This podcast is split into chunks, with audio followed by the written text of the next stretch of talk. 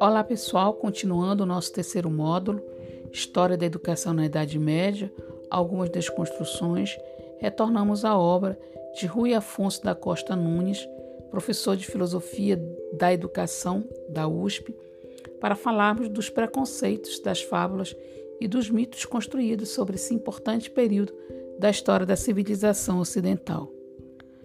O primeiro preconceito e o mais equivocado dos termos é a comparação da Idade Média à Idade das Trevas, termo que serviu para designar o período de mil anos de história do Ocidente, uma época também dita como um período de barbárie. Essa seria a primeira fase da Idade Média, quando os povos germânicos, disseminados e fixados em vários rincões do Ocidente, desarticularam as estruturas da sociedade romana, arruinaram as cidades, talaram as propriedades rurais e destruíram a rede escolar estabelecida pelo Império Romano no Ocidente. Nesses primeiros séculos medievais, as tribos germânicas guerreiam umas com as outras, enquanto novas levas de bárbaros, como os lombardos, despenham sobre a Itália e novas invasões, como a dos sarracenos, põem polvorosa o litoral europeu do mar Mediterrâneo. Foi uma época de perturbação social, mas nos mosteiros beneditinos ainda se encontrava ilhotas de cultura, onde se escreve, copia-se manuscritos, onde se lê, se escuta e se conserva o legado cultural da cultura greco-romana. Só a partir do reinado de Carlos Magno recomeçou na Gália e se iniciou na Germânia a renovação cultural, a recuperação das letras antigas e a organização das escolas.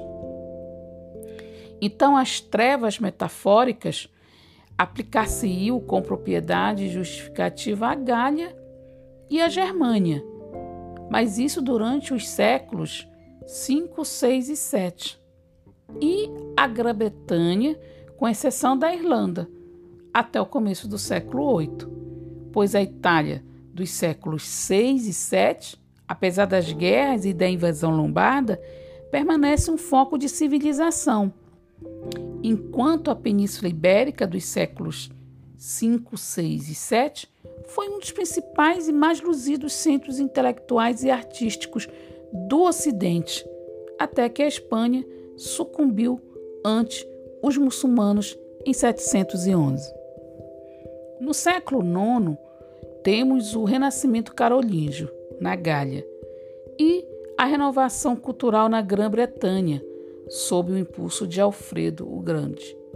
Enquanto no século X se registra o Renascimento Otoniano, na Germânia. A partir do ano 1000 já se surgem delineada as feições da sociedade feudal. Ressurge o comércio, renova-se a vida urbana, ocorre o renascimento cultural do século XII e a civilização medieval atinge o seu apogeu justamente no século XIII, com florescimento notável das universidades e dos estudos. Como se pode observar, é erro grave e atestado de ignorância chamar a Idade Média um período de mil anos de Idade das Trevas e do obscurantismo. Acresce ainda que, enquanto os povos germânicos iniciavam a vida das modernas nações europeias em regime plenamente agrário e conturbado por lutas e invasões contínuas, nos confins da Europa Oriental persistia em sua brilhante trajetória o Império Romano do Oriente. Bizâncio, que durante mil anos após a queda de Roma e onde uma civilização original brotou da mescla da herança grega com as tradições científicas e sociais do Egito, da Síria, da Pérsia e da Mesopotâmia. Tenebrosos e incultos são os que ainda se atrevem a caluniar o período medieval, movidos pelo sectarismo doentio ou pela triste insciência do que deve o mundo moderno aos copistas monásticos da primeira parte da Idade Média e das realizações grandiosas desse período histórico no campo das letras, da filosofia, da religião, das técnicas, da arte e do ensino. Uma lenda muito conhecida também, que se convencionou dizer que pertence à Idade Média, é a lenda do concílio de Manco e a questão de saber se as mulheres têm almas. O Costa Nunes vai desconstruir essa lenda é, que teria surgido na Gália em 585. Ele vai ler todas as atas referentes ao concílio que foram conservadas e não vai encontrar um mínimo sinal do, do tal debate entre os bispos, muito menos da declaração do hipotético bispo misógino. E não há esse sinal porque simplesmente no Concílio de Manco em 585 jamais se agitou a questão de saber se as mulheres têm alma.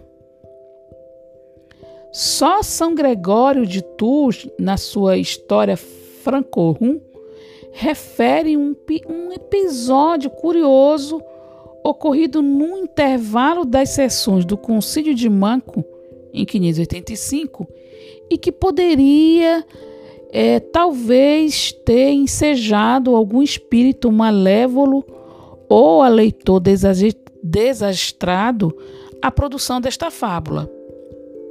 Segundo Gregório de Tours, houve um sínodo. Nesse sínodo, um bispo que afirmava não se poder chamar a mulher de homo, homem, já que em latim havia dois termos diferentes para designar os seres de sexos diferentes, vir e fêmea. Acontece que o termo genérico homem se aplica também indiferentemente tanto ao homem quanto à mulher, embora tal uso fosse quase exceção. O, o bispo, por conseguinte, no momento de pausa e recreio entre as atividades conciliares, propusera aos seus pares uma questão gramatical que eles deslindaram rapidamente. Des, assim, de, justificaram com dados bíblicos a procedência do emprego do termo homo para designar homem e mulher, pois o livro do Gênesis diz que no começo Deus criou homem, hominem, e o criou macho e fêmea, e lhe deu o nome de Adão, que significa homem de terra, Ademais, nosso Senhor Jesus Cristo foi chamado de Filho do Homem, porque nasceu da Santa Virgem, que é mulher. Entanto, quando mudou a água em vinho, disse: Mulher, o que há entre ti e mim? Com esses e outros testemunhos, o bispo aquietou-se. Eis aí a única informação sobre um episódio curioso por, por ocasião do Concílio de Maco em, em 585, mas ocorrido fora das sessões. Ou seja, à luz da verdade, as sombras e os fantasmas das mulheres sem alma. A fungenta não existe. É uma lenda que nunca foi pensada na Idade Média. Outra lenda bastante conhecida por todos nós é a lenda do fim do mundo ou do juízo final. Acho que todo mundo já ouviu falar dessa lenda. Essa fábula ela foi divulgada e perdura até hoje.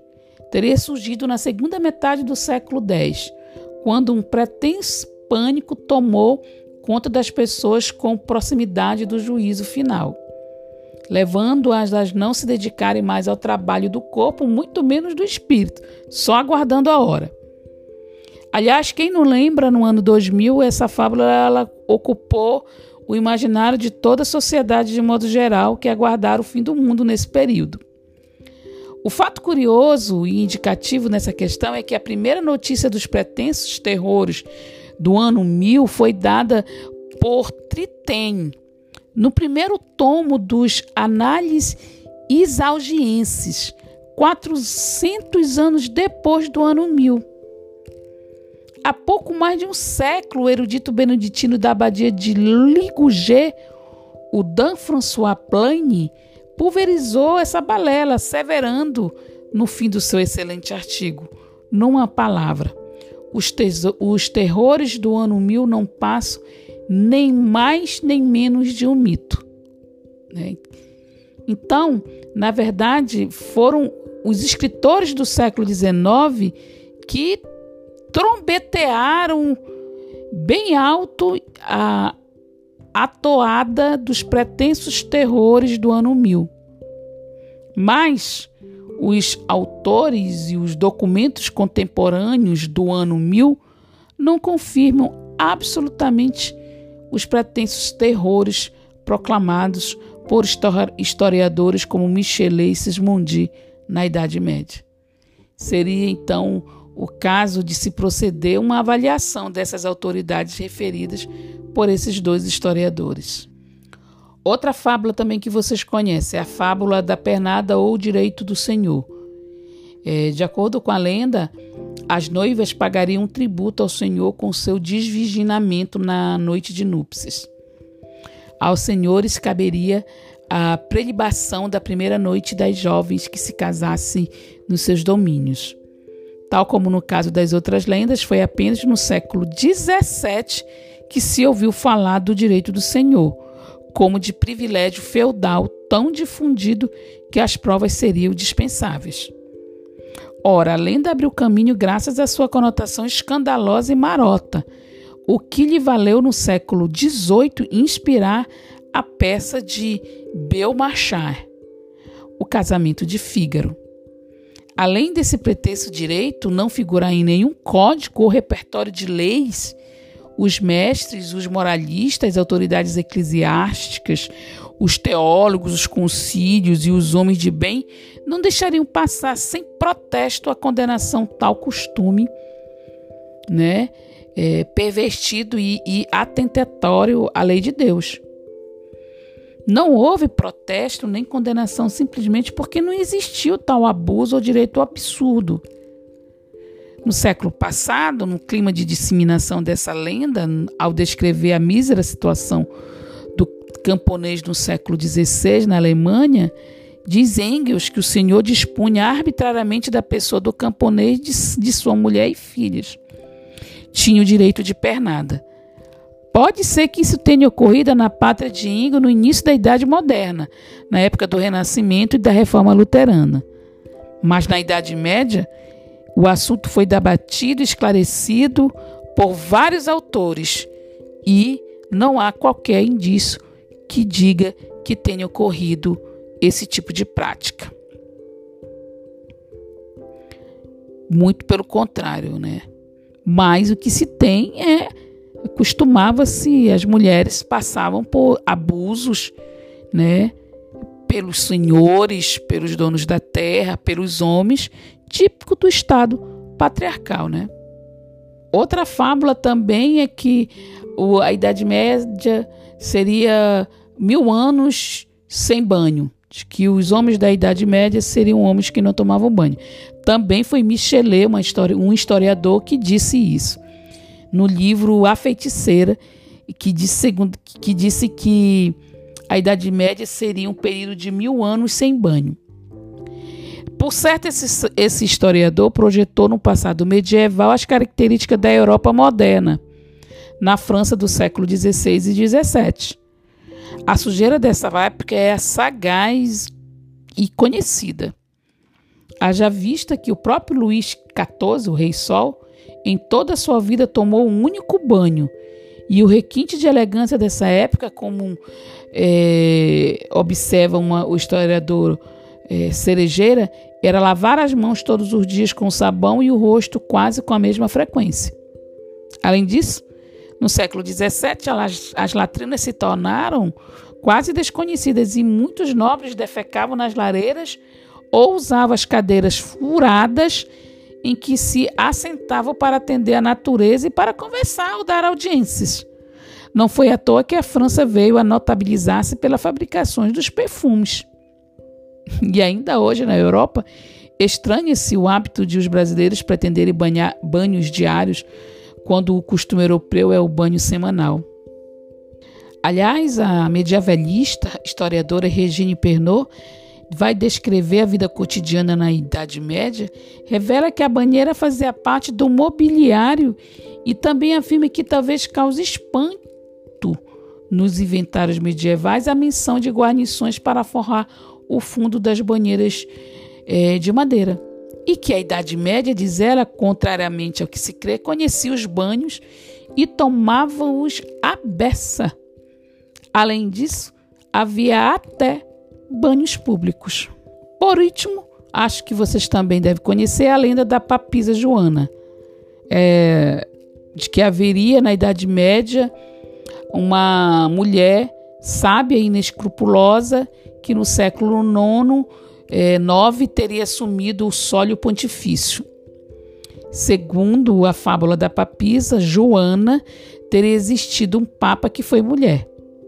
Isso teria ocorrido, segundo a versão mais corrente, no século IX, quando a intrusa teria sucedido Leão IV, que morreu em 855, e ela teria governado a igreja durante dois anos, sete meses e quatro dias. Na verdade, quem sucedeu Leão IV foi Bento III. E no rol dos pontífices romanos nunca houve lugar para nenhuma papisa.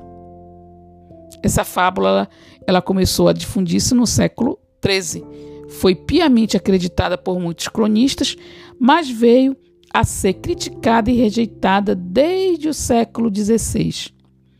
Os próprios protestantes que dela haviam feito arma contra a igreja puseram-na de lado diante dos golpes percussientes da crítica histórica. Querem saber mais sobre a lenda da papissa Joana?